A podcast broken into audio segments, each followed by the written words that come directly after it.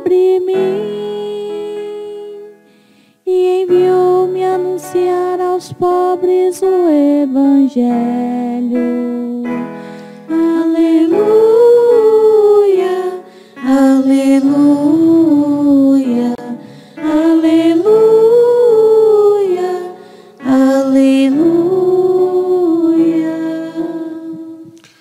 Senhor esteja convosco. Ele está no meio de nós. Proclamação do Evangelho de Jesus Cristo segundo Marcos. Glória a vós, Senhor. Naquele tempo, Jesus viu uma nume- numerosa multidão e teve compaixão, porque eram como ovelhas sem pastor. Começou, pois, a ensinar-lhes muitas coisas. Quando estava ficando tarde, os discípulos perguntaram perto de Jesus e disseram, chegaram perto de Jesus e disseram: Este lugar é deserto e já é tarde. Despede o povo para que possa ir aos campos e povoados vizinhos, comprar alguma coisa para comer. Os discípulos perguntaram: Queres que gastemos? Mas Jesus respondeu: Dai-lhes vós mesmos de comer. Os discípulos perguntaram: Queres que gastemos duzentos denários para comprar pão e dar-lhes de comer? Jesus perguntou: Quantos pães tendes? E de ver. Eles foram e responderam: Cinco pães e dois peixes. Então Jesus mandou que todos se sentassem na grama verde, formando grupos. E todos se sentaram, formando grupos de cem e de cento e cinquenta pessoas. Depois Jesus pegou os cinco pães e os dois peixes, ergueu os olhos para o céu, pronunciou a bênção, partiu os pães e ia dando aos discípulos para que os distribuíssem. Dividiu entre todos também os dois peixes. Todos comeram, ficaram satisfeitos e recolheram doze cestos, cheios de pedaços de pão e também dos peixes. O número dos que comeram os pães era de cinco mil homens. Palavra da salvação. Glória a vós, Senhor. Muito bem, caríssimos irmãos e irmãs. Algumas leituras interessantes, a gente já meditou sobre elas antes, mas vamos. Essa riquíssima primeira carta de São João fala de novo do amor. Tem um padre da igreja, se não me engano é São Policarpo de Esmirna, que era discípulo de São João. E disse que São João, quando morreu, só falava: amai-vos uns aos outros, amai-vos uns aos outros. E olha que São João é aquele que mandou descer fogo do céu na, Sa- na Samaria, quando eles não quiseram deixar Jesus passar. Ou seja, não é, é o Espírito Santo que faz a gente mudar. né? Ele pode fazer de gente amarga, dura, doce e amável, desde que a pessoa tenha um pouco de abertura e humildade para o Espírito Santo. Então não desistam nem de você e nem de alguém que você reza por ele. Esse texto diz: amemos-nos uns aos outros, porque o amor vem de Deus. Isso eu tenho batido na tecla incessantemente. O amor não, não nasce da gente. Para nada. Nem para o casamento. Nem para filhos. Nem mãe não tem amor que presta direito para filho. Tem que nascer de Deus. O amor vem de Deus. Quem ama com o amor de Deus é mais fiel, não quer nada em troca. Aquilo que São Paulo diz na carta aos Coríntios, né? Não é invejoso, não pede nada em, nada em troca. É um amor totalmente gratuito. Porque o amor de Deus conosco é gratuito. Ele não precisa da gente. Ele ama porque nós somos únicos e ponto.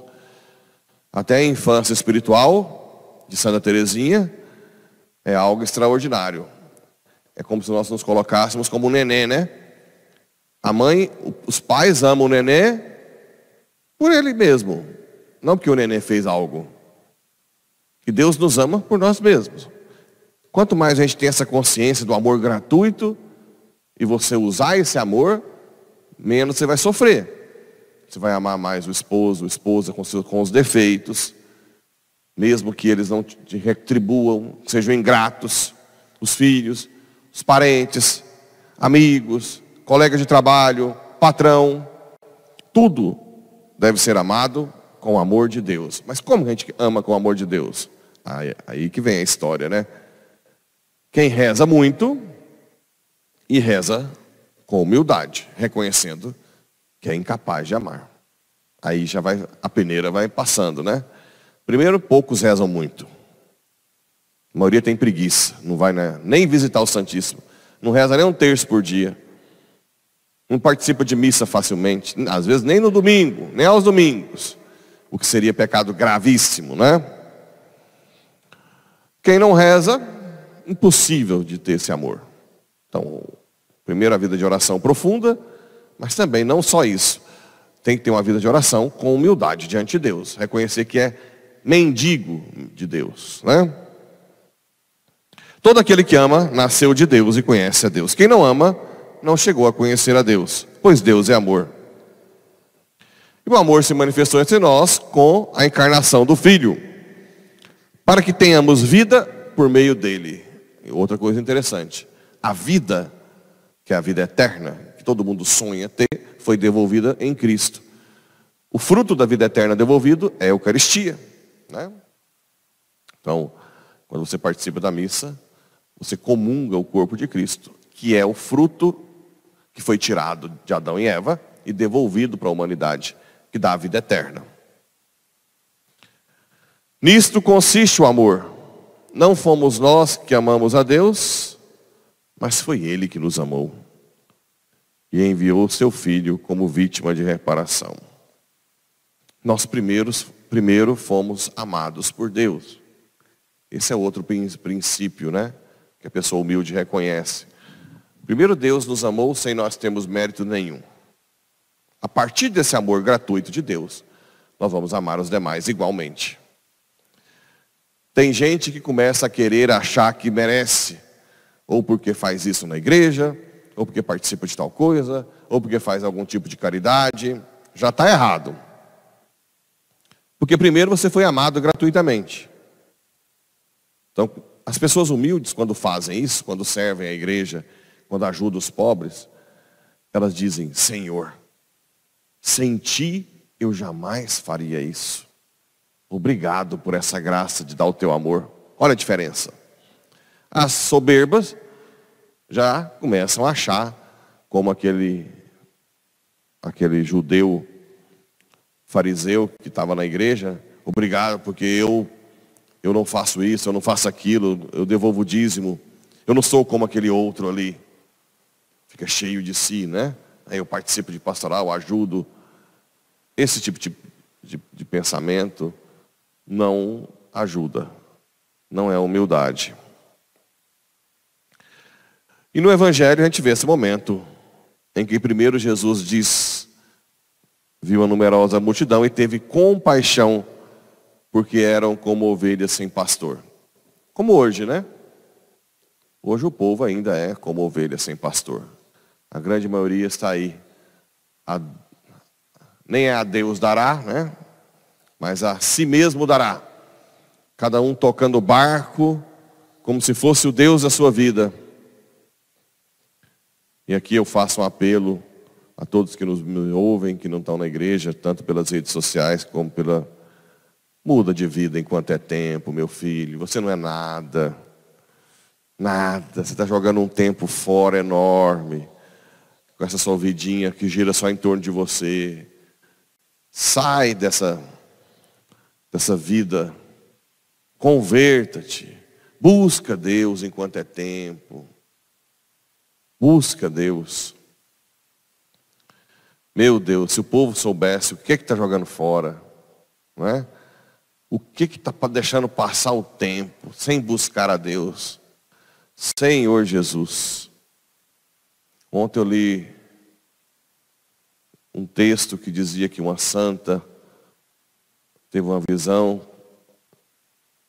e dizia que aqueles que vão por purgatório por não ter tido uma vida boa na terra, prefeririam mil anos de câncer na cama, de tanto sofrimento, de quem vai para o purgatório porque não teve uma, não se doou tanto a Deus nessa vida. Imagina os do inferno, né? Imagina os que vão para o inferno. E o povo brinca com Deus. Vive a vida como a missa dominical como se fosse algo. Meu Deus do céu, acordem. Acordem enquanto é tempo, você que ouve. Acordem. Depois ele começou a ensinar-lhes muitas coisas. Quando estava ficando tarde, os discípulos perguntaram: Este lugar é deserto, né? Vamos despedir para que eles comam. Jesus diz: Não, dai vós mesmos de comer. Aqui entra o abismo entre Deus e nós. Nós não somos capazes de dar nada para os outros. Isso é um ponto. Mas Jesus, apesar do seu poder, quer que nós participemos da salvação dos outros. Ou seja, que nós levemos a palavra de Deus, que nós levemos o amor.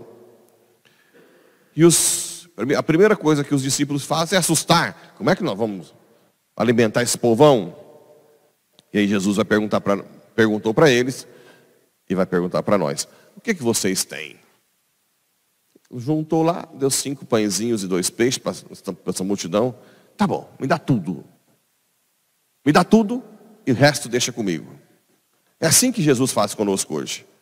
Me dá tudo que você tem. O que, que você tem? Não, só tenho isso aqui, Senhor. Então é isso que eu quero. Mas me dá tudo. Não fica com reservazinha, né? Tudo. E quem se doa totalmente a Deus, ele se doa totalmente à pessoa e os milagres acontecem. Como aconteceu nesse texto, né? Cinco mil pessoas foram alimentadas com cinco pães e dois peixes, mas não só isso juntou a, a, a abertura de coração dos apóstolos, de dar tudo que tinha, e o milagre de Deus. E depois ainda ficaram satisfeitos, né? Isso depois da bênção de que Jesus olhou para o céu e abençoou os cinco pães e dois peixes. Outra coisa que tem perdido, o povo tem sumido é não buscado mais as bênçãos. A bênção de Deus, a bênção dos pais, a bênção. Os meninos hoje mais novos não pedem mais a bênção. Mal sabem eles a capacidade de uma bênção, né? Uma bênção muda a história. Desde que você tenha fé, peça com amor. A bênção, a bênção divina, que ilumina a pessoa para sempre, que protege do mal. E com essa bênção, houve essa, esse milagre, grande milagre da multiplicação dos pães, que fizeram que todos ficarem, ficassem saciados. Esses saciados também têm uma dupla conotação. o ser humano não se sacia somente com o pão, né? Nós precisamos de mais. Nós precisamos da graça, do relacionamento com Deus. Tem muita gente que está aí gordo tanto comer, mas insaciado, triste, sem sentido na vida come de tudo, do bom e do melhor, mas não tem a graça de Deus, porque não busca ainda essa intimidade. Então, saciar também indica que nós só somos saciados nesse mundo se nós temos uma intimidade com Deus. Caso contrário, seremos sempre frustrados. Sejamos pobres ou bilionários, sempre frustrados, com o vazio interior que só Deus pode preencher. Está na hora de mudar de vida e buscar esse Deus, que não só nos sacia, como também nos salva. Assim seja.